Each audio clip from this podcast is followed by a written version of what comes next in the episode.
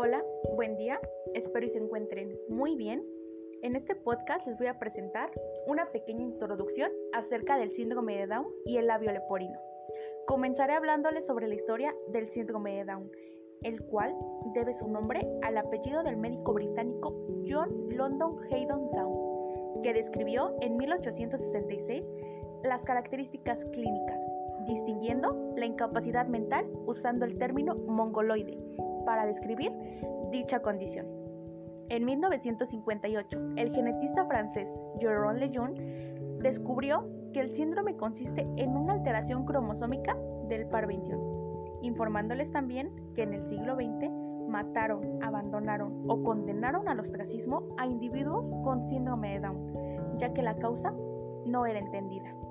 Los primeros casos que se presentaron sobre esta alteración se muestran cuando un grupo de investigadores franceses, mediante unos estudios llevados a cabo en un cementerio de Francia, encontraron en el cráneo de un niño de 5 años las primeras evidencias de este trastorno, lo que demuestra, según el estudio de la Universidad de Burdeos, que el síndrome de Down no estaba estigmatizado en la Edad Media. Su cráneo estaba aplanado y presentaba una desfiguración en la frente. Sus dientes también aparecían inflamados. Todos estos síntomas ya se conocen y provienen de lo que hoy conocemos como síndrome de Down. Pero, ¿qué es exactamente el síndrome de Down?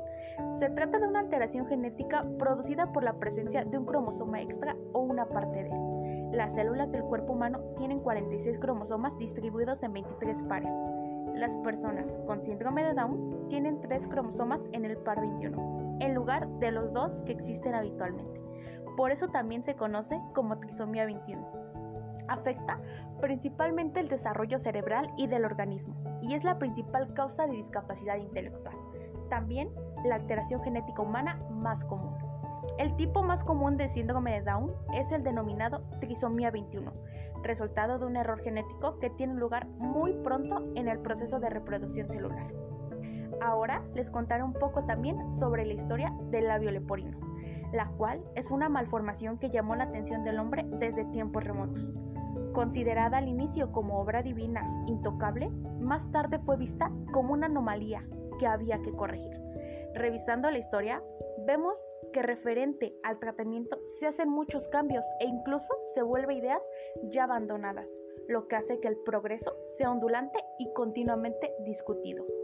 Ello es debido a que no se tiene en cuenta la gran variedad anatómica de la malformación, ni el distinto potencial de desarrollo de cada paciente.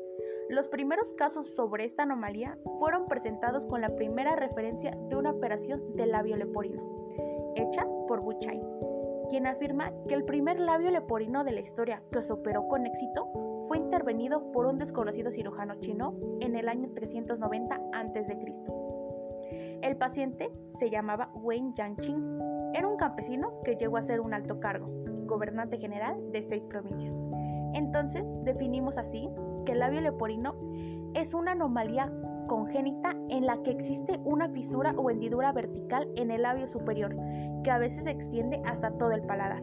Se presenta como un defecto congénito de las estructuras que forman la boca.